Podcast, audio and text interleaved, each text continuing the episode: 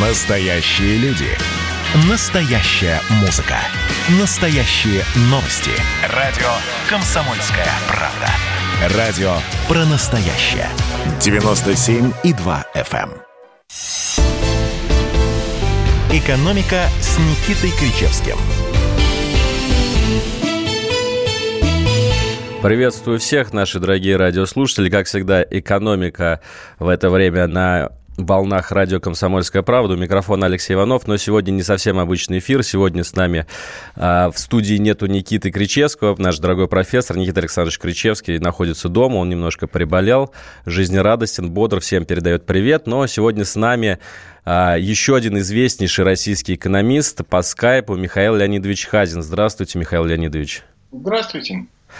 А, Сегодня мы будем говорить о главных новостях э, экономики и геополитики прошедшей недели. И вот у меня сразу к вам, э, Михаил Леонидович, такой вопрос, скажем, общего плана. Вот август 2020 года, да, мы все видим, сколько важных событий происходит. Это Белоруссия, это ситуация вокруг Алексея Навального.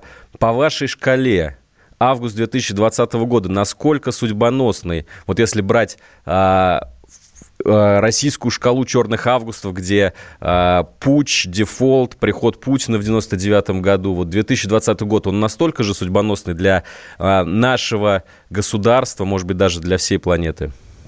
Ну, в общем, да. Ну, давайте смотреть. А, есть вещи, которые люди не видят, но которые есть. А я уже на протяжении, ну, с начала года делаю еженедельные обзоры макроэкономические, которые можно там на, фонде, на, на сайте фонда Хазина прочитать. И я по этой причине стал, ну, грубо говоря, смотреть за ситуацией каждый день. А обычно я все-таки там, ну, грубо говоря, там раз в две недели, раз в месяц и так далее. А тут, ну, значит, каждый день. И я могу сказать, что картина, которая вырисовывается, выглядит крайне грустно. То есть нас могут ждать еще до выборов в Соединенных Штатах Америки очень серьезные негативные изменения в мировой экономике.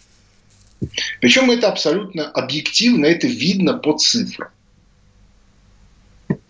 Ну, я постараюсь одну главную вещь сказать, а уровень безработицы в Соединенных Штатах Америки, несмотря на колоссальную господдержку, в августе месяце снова стал расти. А, значит, если говорить о событиях политических, они, безусловно, являются следствиями экономических, но мы их видим. То что мы видим? Мы видим, что произошел съезд Демократической партии США, на, который, на котором одной из главных тем обвинительных было то, что Россия целенаправленно топит Байдена и наоборот поддерживает своего друга Трампа. Поэтому Трампа нужно истреблять. И, значит, съезд происходил с 17 по 20 августа. И по американскому времени в ночь с 19 на 20, то есть к утреннему открытию съезда, это должно было произойти. Должна была прийти информация о смерти Навального. У меня есть гипотеза, что ну, давайте как бы, да, отравление пока не доказано, но как человек, который все-таки немножко смотрит за тем, что происходит, я не верю в такие совпадения. Что вот именно к последнему дню съезда демократов, на котором эта тема активно обсуждается, а он вот сам у собой отравился. Но у меня ощущение такое, что люди, которые это делали, ну, например, это могло делать, смогла делать служба безопасности Украины по заказу там, Соросу, условно. А они просто не знают, что между Томском и Москвой есть другие города. Если бы самолет, в котором летел Навальный, приземлился бы в Москве, он бы, скорее всего, уже был. Но в, в Омске его спасли. Дальше, соответственно, его значит, а уже была запущена пиар-компания, что кровавый режим отравил главного оппозиционера и прочее, прочее, прочее. А, и по этой причине мы видим обрывки этой кампании в совершенно таких бессмысленных высказываниях отдельных игроков. Деньги-то площади, отдавать их никто не хочет, и поэтому очень хотелось отработать. И, э, и по этой причине очень хотелось Навального вытащить в Германию, чтобы можно было предъявить доказательства, ну, что это вот кровавый кремлевский режим, ну и, и так далее и тому подобное. Я думаю, что предупреждение воспоследовало. Кроме того, не забудем, что это же была спецоперация, направленная не только против Путина, но и против Трампа. Я думаю, что немцы соответствующую информацию получили, поняли, что политику играть не нужно. И вот в результате мы получили то, что получили. Совершенно безобразную картину. Причем безобразную именно с точки зрения западного пиара. Ну, грубо говоря. Э, Скрипаль номер два или там Литвиненко номер три, но но с Литвиненко и Скрипалями хоть понятно, кто это делал. С Литвиненко Березовский, со Скрипалями англичане. И понятно, почему они это делали. Ну, с, с Навальным пока непонятно, кто это делал.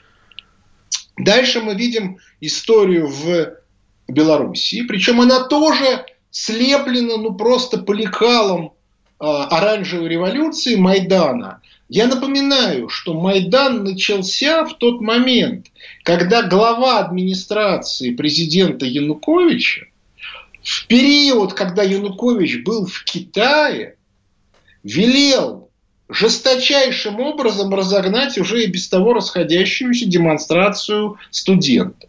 Под все камеры. Именно отсюда пошло «они же дети». Что характерно, Янукович в эмиграции, а его глава администрации, депутат Рады и вообще крайне уважаемый человек. Отсюда немедленно следует, на кого он работает. И что мы видим в Беларуси? Абсолютно аналогичную историю что арестовывают людей, которые не имеют никакого отношения ни к чему, их жестоко бьют, об этом становится известным и так далее и тому подобное. Если вы хотите сказать, что это специально сделал Лукашенко, может быть, хотя доказательств нет. Но если вы сравните две картинки, то кто в этом виноват, становится абсолютно очевидно. Так, нашелся какой-то полковник или генерал, который работает на ту сторону, и мы видим вот эту вот совершенно замечательную атаку. Лукашенко, разумеется, сам виноват во многом, потому что и история с 33 э, нашими э, представителями, э, как, это, как, как называется, охранных ЧВК. компаний, ЧВК, ну, ЧВК они там. В нашей стране нет официально. Внутри России законодательства по ЧВК нет. А за пределами, да. У нас называется охранные компании. Дальше, соответственно, мы видим, что Лукашенко там еще кое-какие сделал серьезные ляпы, а, но э, в результате мы видим, что на улице вышло довольно много людей. И вот тут у меня, как у человека, который видел все, начиная с митингов конце 80-х, базовый вопрос. А ради чего они вышли? Ну, то есть, они что, не видели Майдана? То есть, с точки зрения здравого смысла, за кого они голосуют. Если смотреть... Они, на, они вышли не за кого-то, а против. Секундочку, секундочку. А если смотреть э, э, на тех людей, которые это все организовывали и финансировали, и смотреть на то, что они сделали 6 лет назад на Украине, то однозначно совершенно картинка. Эти люди вышли за что? За то, чтобы было, было больше коррупции, за то, чтобы были разрушены предприятия, за приватизацию и падение уровня жизни. Понимаете, людей, которые голосуют за усиление коррупции, за падение своего уровня жизни, иначе как идиотами назвать нельзя. Поэтому относиться к ним серьезно я не могу. Они могут сколько угодно орать про свободу и демократию. Понимаете, я, не, я, не очень понимаю, что это такое. Я их нигде не видел. Вообще нигде. Ни свободы, ни демократии. По этой причине я очень, а я очень люблю бессмысленных слов. А вот, соответственно, разрушение своей экономики я видел и в 91 году в СССР. Причем в СССР были колоссальные митинги. Да, был митинг, я видел полмиллиона человек на улицах Москвы за сохранение СССР. Но я также прекрасно понимаю, что кукловоды э, в тот момент им как бы нужно было другое.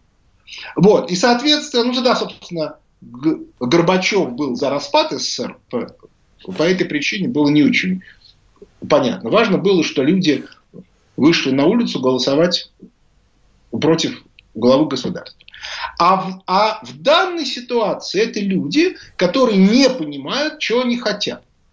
То есть, еще раз повторяю, с точки зрения логики они идиоты.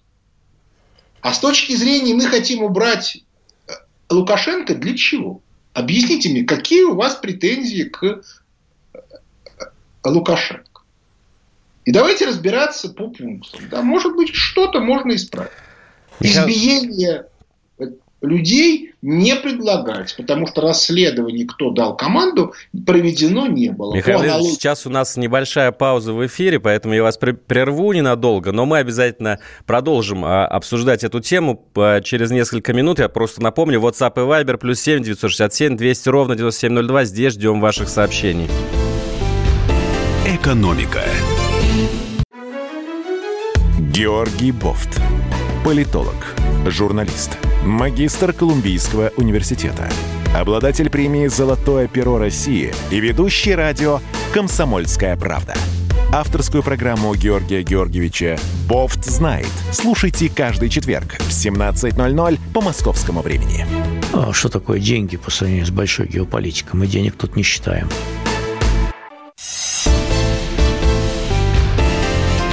Экономика. Возвращаемся в эфир. Алексей Иванов у микрофона. Я напомню, сегодня с нами по скайпу российский экономист Михаил Хазин. И WhatsApp и Viber, куда вы можете слать свои вопросы для Михаила Леонидовича, плюс 7 967 200 ровно 9702. Мы обсуждали до перерыва очередной судьбоносный август в истории нашей страны, в истории, возможно, даже э, всего мира. И вот у меня к вам, Михаил Леонидович, такой вопрос, так сказать, с позиции обывателя. Вот многие говорят, ну что вы все время киваете на американские выборы. Какое нам дело до того, победит там Байден и Трамп, это их дело. Что вы нам киваете на Белоруссию, это тоже суверенное государство, они сами разберутся, даже пусть они ошибаются, кто там должен сидеть на троне. Да, даже Навальный, это, в общем, отдельная частная история, как это все касается простого человека. Ну, вот взять, допустим, какой-нибудь работяга из Ижевска. Он на себе почувствует все эти тектонические изменения, которые сейчас происходят в мировой геополитике. Ну, а, да, конечно. Я, я же начал с этого. Ключевое – это мировая экономика находится на грани обвала. Вот это ключевая вещь. Политика – это следствие этого обвала. И то, что нарастает политическая напряженность, как раз свидетельствует о том, что нас ждут и серьезные экономические проблемы. Если говорить об экономических, понимаете, экономические проблемы достаточно сложно описывать. Потому что подавляющая часть людей за экономикой не следит и, в общем, экономики не знает. Вот я уже упоминал обзоры макроэкономические, которые я делаю, в которых есть, собственно, макроэкономическая часть, а есть часть объяснительная. Что мы, собственно, видим. И люди мне пишут, что вот, Михаил Леонидович, а нельзя ли вот эту объяснительную часть увеличивать, а то в макроэкономической мы ничего не понимаем. Я им на это объясняю, что да, действительно, тем, кто не занимается экономикой и кто не занимается своим бизнесом, действительно интересно читать только объяснятельную часть. Но а если вы занимаетесь бизнесом, если вас интересует то, что происходит вокруг, то вам, безусловно, нужно это знать. Нужно за ситуацией следить. Условно говоря, вот эти обзоры – это политинформация, которую, грубо, грубо говоря, я совершенно не хочу сказать, что именно мои, но которую человек должен читать каждую неделю. Помните, как, как в школах было раньше? По понедельникам была политинформация. Почему это нужно? Потому что вы должны быть готовы к тем изменениям, которые произойдут. Когда изменений нету, можно быть не готовым. И на это можно плевать. Но если вы точно знаете, что изменения будут, то к ним нужно быть готовым. Ну, например, я предлагаю простейший, соответственно, вариант ответа. А меня постоянно спрашивают, уже там 20 лет, какой оптимальный пенсионный план? Ну, при этом понятно, что когда человеку там уже под 60, как мне, то рассуждать о пенсионном плане бессмысленно. Он должен будет получать ту пенсию, которую он будет получать, то есть никакую. А, соответственно, жить на нее нельзя. А вот если вам 35, то я предлагаю вариант, да, при котором нужно с каждой зарплаты покупать золотую монетку. Э, победоносец. Да, я понимаю, она дорого стоит, сегодня около 40 тысяч, поэтому далеко не каждый может это купить. Но тем не менее, Потому что все, остальные способы, они бессмысленны. То есть, если у вас есть возможность накапливать, то нужно накапливать правильно. Если возможности нет, тут никуда не денешься. Да? Тут ничего не сделаешь. Если у вас зарплата там 20 тысяч, 25, а то и 15, то в этом случае, конечно, никаких накоплений быть не может. Но, тем не менее, я многим людям объясняю, что, ребята, вы потеряете свои рабочие места. Дальше. Нужно быть готовым, потому что в нашей стране, ну, как бы не нужно слушать официальную пропаганду правительственную, 7 лет экономический спад. Уже даже 8 скоро будет, потому что с четвертого квартала 2012 года. 7 лет падения уровня жизни населения. Это, безусловно, никуда не годится. И с этим надо, и нужно как бы максимальным образом выражать свое несогласие с этим. Другое дело, что это несогласие должно быть адекватно конструктивным. Например, нельзя, а, соответственно, выходить на улицы с требованием а, оранжевой революции, потому что результатом этого будет прямо противоположный. Уровень жизни упадет еще сильнее. Ну и так далее и тому подобное. Как это делать? Это, это отдельная тема. Я, вообще говоря, политикой не занимаюсь. Поэтому там в каждом регионе своя картинка. Да? Например, в тех регионах, в которых в сентябре будут выборы, можно попытаться массово проголосовать за оппозиционные партии.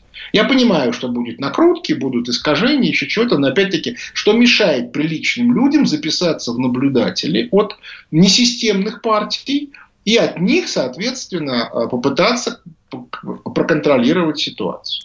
Я могу вас уверить, что в нынешней ситуации это вполне может дать какой-то эффект. Ну и, так далее, и тому подобное. Михаил Леонидович, Но... хочу вам еще вот вопрос э, в продолжение да. задать и как бы вот вернуться к влиянию геополитики на жизнь простого россиянина. Да, вот что изменится для нас всех, для простых русских людей, если победит в Америке Байден. Потому что а, и вы сказали, и многие говорят о том, что это действительно важнейшее событие этого года. Выборы в Америке, ну, которые определяют все. Байден же уже сказал, да, жесточайшие санкции против России за отравление Навального. Еще раз повторяю. Байден уже старенький и тупенький. Его готовили речь под смерть Навального. То есть последний день съезда Демократической партии Навальный должен был уже умереть. Он, слава богу, не умер, но это случайность. Скорее всего, да, еще раз повторю, это гипотеза. Вот, на сегодня. Но такая, как это называется, правдоподобная. Вот, а, но самое главное, мы уже получили в результате этого кризиса редко, резкое падение доходов от экспорта нефти и газа. Цены, да, выросли обратно, и здесь нужно отдать должное руководителю Роснефти Сечину, который именно это, это и предсказывал, но объемы продаж упали. Если объемы продаж упали, то мы получаем меньше денег меньше денег, больше проблем в нашей экономике. То есть это повод изменения экономической эм, модели. Дальше. Не будем забывать, что нашу финансово-экономическую политику определяют денежные власти, которых сегодня, которые сегодня представляют Силуанов и Анабиулина, министр финансов и глава Центробанка. Это люди, которые реализуют не российскую политику, они реализуют политику МВФ. По этой причине, если вы хотите понять, что они будут делать, надо смотреть, что рекомендует МВФ. Сегодня мы с вами видим, что они девальвируют рубль. Он упал там с э, Э, ну, насколько? Он 76 упал рублей уже сегодня доллар да, стоит. Уже больше, уже больше 76 рублей. То есть он упал как минимум процентов на 8. Надо ли объяснять, для, что для российского покупателя падение рубля на 8% это означает рост цен процентов на 10. То есть к началу сентября дети в школу собираетесь, цены выросли. Это тоже вещь важная. К слову, сказать. Те, кто догадался купить детям все в июне месяце, выиграл. Ну, На те самые 10 тысяч, которые, кстати, раздавали всем людям, э, у которых есть дети до 16 лет. Ну, слава богу. Слава богу. Потому что я в мае месяце бил в набат и говорил о том, что срочно нужно дать людям деньги, минуя правительство. Потому что через правительство они денег не получат. А у людей в регионах заканчиваются деньги. Сегодня один из Слава самых Богу, популярных запросов в интернете, когда снова дадут 10 тысяч рублей. Президент, слава богу, услышал это. Я не хочу сказать, что он меня услышал. Может быть, он еще кого-то услышал. Но я точно бил в, в набат в мае месяце. А, у меня к вам вопрос по поводу российского рубля, о котором раз уж мы заговорили. А, как по-вашему, где будет остановка. Сейчас мы видим, что идет ползучая девальвация нашей э, валюты. 90 рублей за евро. А насколько границы отодвинуты. Это, это, эта ползучая девальвация будет длиться еще долго? Мы вот так вот по одному, по два процента будем еще целый месяц или два скользить? Или, может быть, все так и остановится? Или резко рухнет? У вас есть какой-то ну, прогноз? Как вы хотите, чтобы я это вычислил? Это решение Силуанова и Набиулина. То есть, как они решат, так и будет. Да, они руководствуются чем? Указаниями МВФ, разного рода своими опасениями. Есть основания, это не доказано, но серьезные основания, что они находятся э, в не совсем корректной связи с крупными валютными спекулянтами и получают долю вот этих спекуляций на, на рынке. Откуда это мнение взялось? А дело в том, что наш рубль э, в этом году опять-таки одно из последних мест в мире по устойчивости, то есть по общему объему колебаний. Вот. Э, а, и, а, в, а по итогам 2014 года, то есть в 2015 году он занял почетное последнее. Михаил Леонидович, сейчас мы уходим на новости, продолжаем через несколько минут эту увлекательную беседу. С нами в эфире Михаил Хазин, известный экономист. Экономика. Когда армия. Состояние души. Военное ревю на радио «Комсомольская правда». По вторникам и четвергам полковник Виктор Баранец метко стреляет словом. Победа и победитель – это для нас свято. Если вам поплевать на это хочется, то это на соседнюю радиостанцию. А полковник Михаил Тимошенко подает снаряды. Вся правда о настоящем и будущем наших вооруженных сил. Ну и немного армейских байк. Медведя можно научить стрелять из автомата. В прямом эфире. Слушайте и звоните. Военное ревю. По вторникам и четвергам в 16.00. По московскому времени.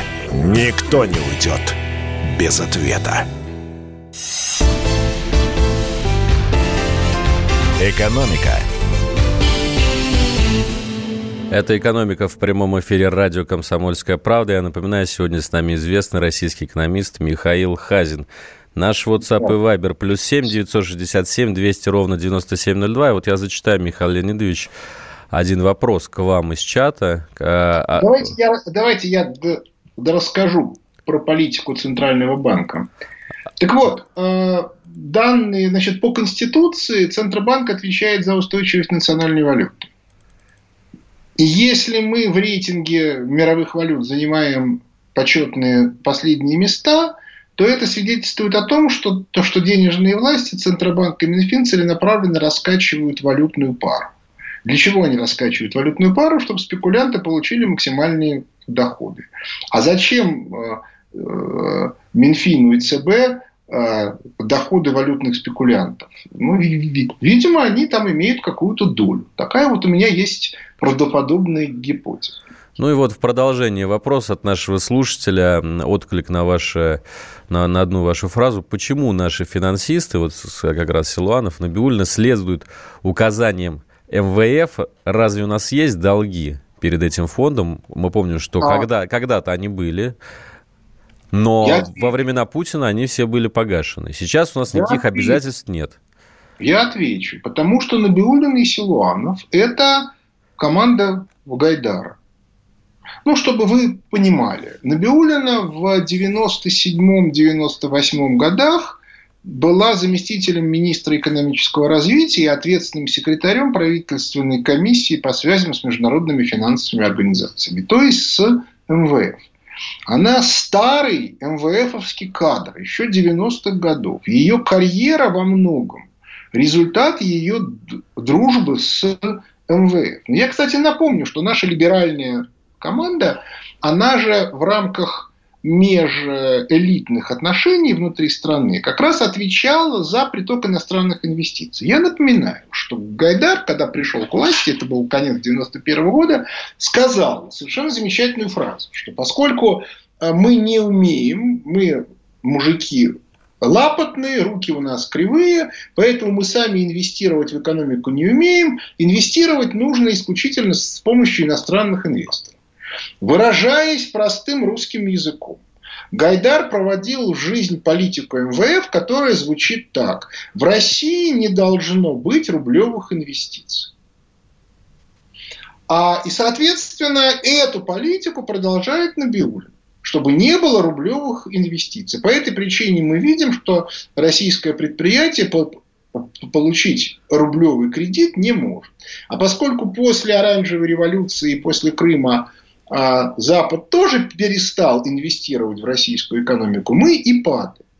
Поэтому, вот, не знаю, там, Сергей Глазьев, я, там, Катасонов, еще какое-то количество людей, мы категорически настаиваем на том, что нужно сделать, сделать рубль снова инвестиционной валютой, чтобы можно было инвестировать в рублях.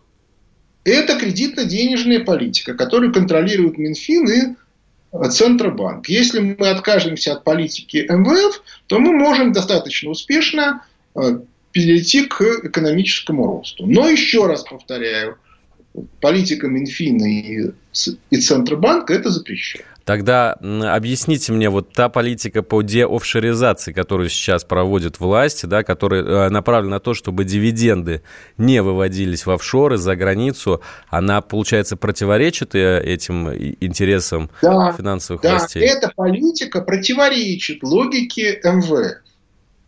И mm. по этой причине ее делать сложно, трудно, и она идет через пень-колоду.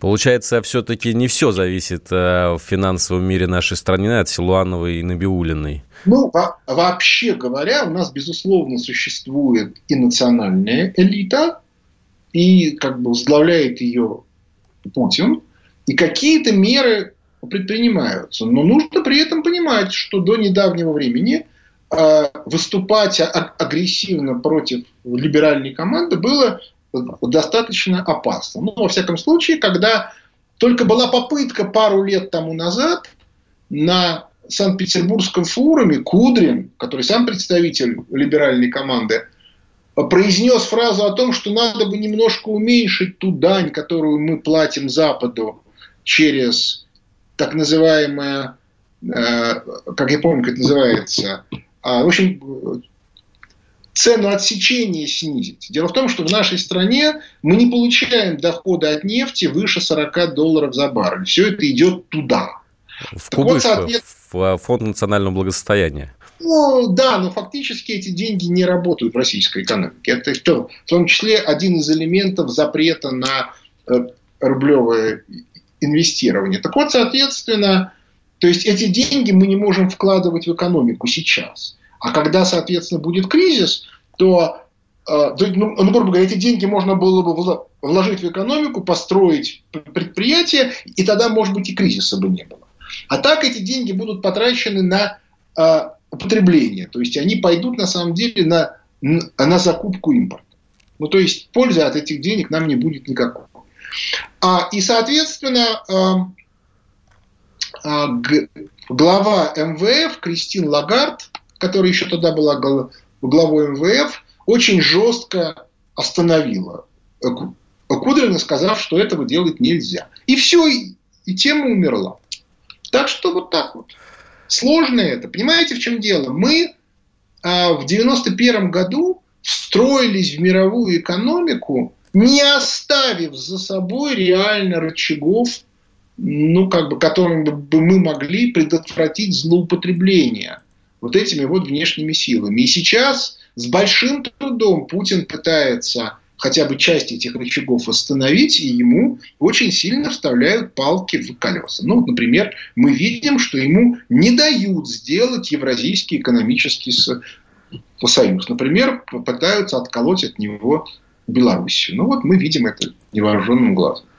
Вот еще одна новость, которая сегодня пришла, она может быть э, не, не очень значима для большинства россиян, но все-таки показательно. Перено, перенесли Всемирный экономический форум в Давосе зимы на лет 2021 года, причем, ну, собственно, из-за коронавируса. Э, что-то для меня значит, что 2021 год у нас, скорее всего, тоже пройдет под знаком а, вот этой пандемии. И как по-вашему, на, насколько оправданы вот такие опасения, и можно ли за полгода сейчас вот э, предсказывать, что и 2021 год будет таким же турбулентным? Ну, вы понимаете, в чем дело? Что такое Давос? Это представители, так сказать, капитаны либеральной экономики собираются и обсуждают, как будут жить дальше. Уже абсолютно очевидно, что либеральной экономики не будет, она рушится. По этой причине обсуждать нечего.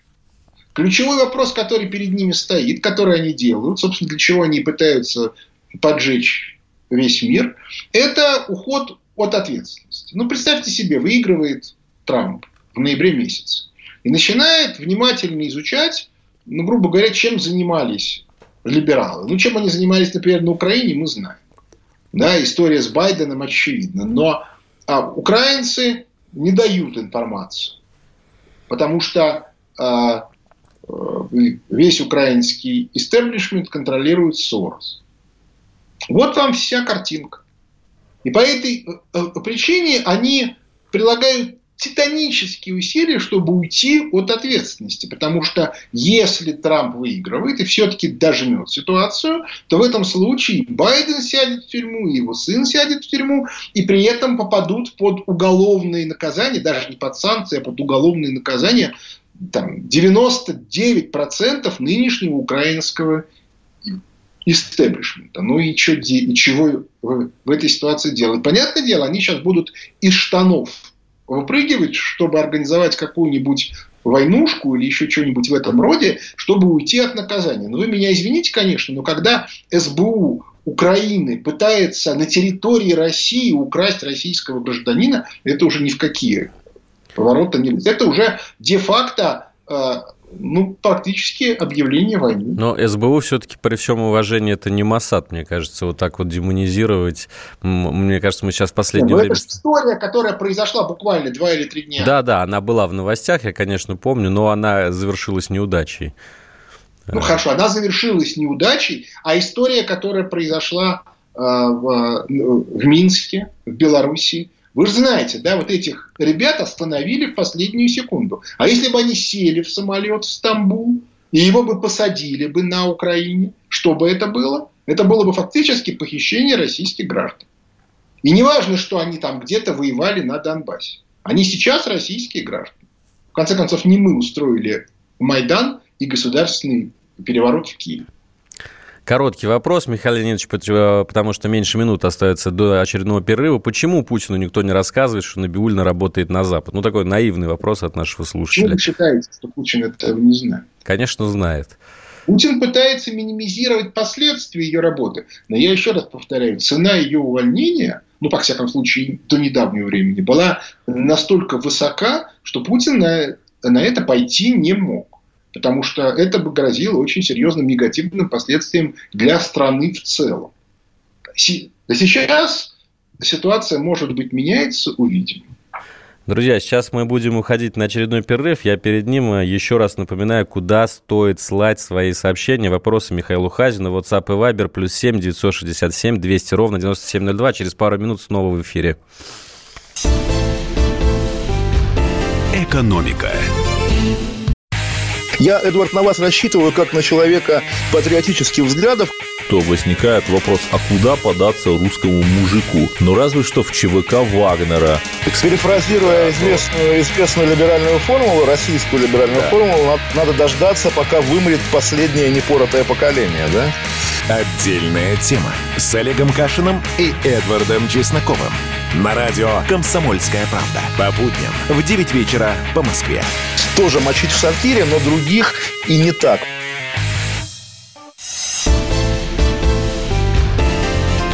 Экономика – Алексей Иванов у микрофона. Сегодня по скайпу с нами известный российский экономист Михаил Хазин. WhatsApp и Viber плюс 7 967 200 ровно 9702. Михаил Леонидович, вопрос из э, нашей трансляции в Ютубе, куда тоже можно оставлять свои сообщения. Да. Зачитаю вам. А вы же, Михаил, ван, э, пророчили, ванговали, как говорят сейчас, крах доллара. На самом деле мы видим крах рубля. Что скажете на это? Вы знаете, по-моему, как бы меня с кем-то спутали.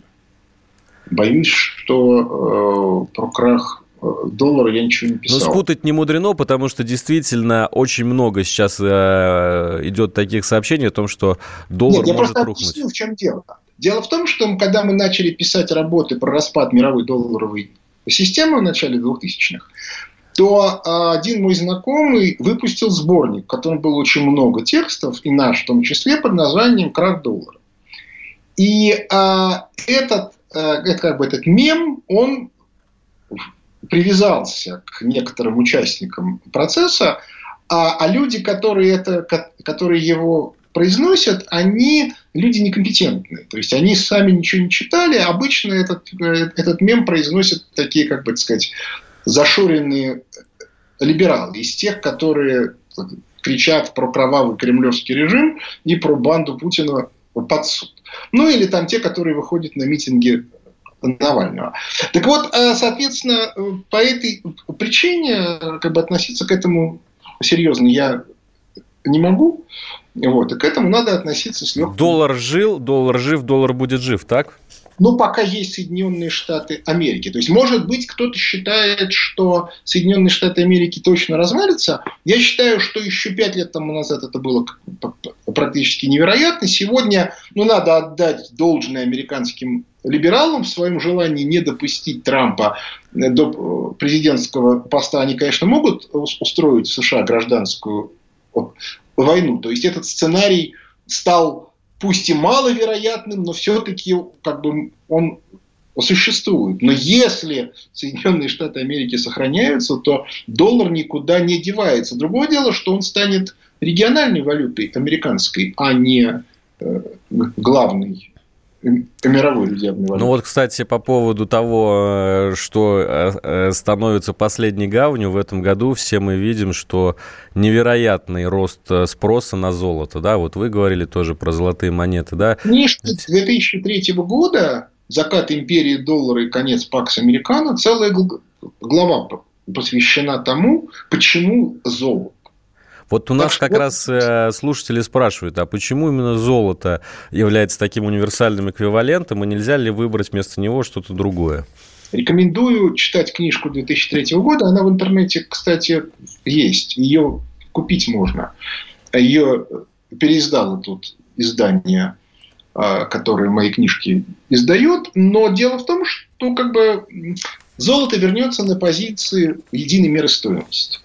Доллар был на этой позиции в реальности только несколько десятилетий. По этой причине ничего такого особого не произойдет. Вот. А ничего другого придумать нельзя. И, и к этому есть целая куча разных причин. Вообще, давайте я сразу скажу, я прекрасно понимаю, что количество вопросов, которые вам задали, сильно больше, чем те, на которые мы, в принципе, можем ответить. Безусловно. Поэтому я как бы рекомендую, да, есть э, радио Аврора, сайт, на котором, соответственно, можно мне задавать вопросы. Я на них, в общем, по возможности отвечаю. Вы туда можете заходить, и там, как бы, если у кого-то есть принципиальные э, вопросы. Если это вопросы, которые касаются там, экономики, то есть продукты, да, которые делает фонд Хазины, который на той же Авроре написано. Заходите и смотрите, потому что в реальности я постоянно сталкиваюсь с тем, вот вопрос по золоту мне задают по нескольку раз в неделю на протяжении уже больше 15 лет. Э, хорошо, еще одну тему мы успеем обсудить. Хотел вот вам зачитать новость. Э, подвели итоги первого полугодия 2020 года, вот этого нашего страшного полугодия для российских семей, бизнес-кланов и богатейшие семейства нашей страны. И что вы думаете, доходы их суммарные, вот 10 семей выросли на полтора миллиарда долларов. Да что вы говорите? Правда, э, сменился лидер вместо Гуцериевых. Теперь главная, самая богатая семья России – это Ротенберги. Но суть, наверное, не в этом. Суть э, в том, что пока весь мир беднеет, все равно богатейшие семьи увеличиваются свое, увеличивают свое ну, состояние. Позволю, я позволю себе не согласиться, потому что у Ротенбергов нет собственности. Они не, не участвовали в приватизации, то есть они, чем они занимаются? Я же уже рассказывал как-то, Ротенберги – это аналог Илона Маска. То есть, когда нужно решить некую проблему, которую решить через бюрократическую структуру невозможно, ну вот НАСА на протяжении там скольких, 15 лет не могло направить космонавта человека в космос. Все деньги куда-то исчезают. Ну а что происходит в правительстве в нашем, мы тоже видели на примере э, денег врачам. Потому что мне, например, рассказывают, много мне разные люди звонят и пишут, и говорят, что, например, а врачам уже все-таки худо-бедно платят, которые работают с, с больными ковидом. А вот э, средний и нижний состав не платят. Ну, мне, например, рассказывают про девочку, которая берет анализы, мазки. Она работает с больными, потому что из, из, из тех, у кого она берет анализы, там какой-то процент оказывается больным. Но ей говорят, а вам не положено. Вот э, и по этой причине, значит, э, американское государство решило найти Маска, и человек таки, да, американец, таки на американской ракете полетел в космос. А у нас для того, чтобы построить мост, нашли Ротенберг. Поэтому я не очень понимаю, как Ротенберги могут быть самой богатой семьей. Как только им перестанут давать деньги на проекты, которые они реализовывают, у них же ничего не останется. Вот. А что касается того, что семьи стали самыми Ну, богатыми, неравенство. Меня, собственно, волнует в этом то, что а углубляется а неравенство. неравенство. У нас минута. Михаил Леонидович, давайте тогда я вас не буду перебивать, заканчивайте вот мысль. А, а неравенство, естественно, на, на примере тех же самых врачей. Резко выросли объемы продаж домов на разного рода рублевках, что московских, что не московских, которые закупают чиновники, которые распределяют те деньги, которые идут врачам. И с этой либеральной традицией, которая идет у нас от 90-х годов, надо жестко бороться. Вот это я считаю совершенно обязательной вещью. Друзья, ну что ж, э, на этом время нашей передачи подходит к концу. Мы э, э, желаем здоровья Никите Александровичу Кричевскому. Надеемся, что на следующей неделе он к нам присоединится. А сегодня с нами в эфире был известнейший российский экономист Михаил Леонидович Хазин. Спасибо вам большое за то, что выступили сегодня на нашем радио. Дорогие друзья, прощаемся с вами до следующей недели. Всем здоровья и денежек в вашем кошельке. Экономика.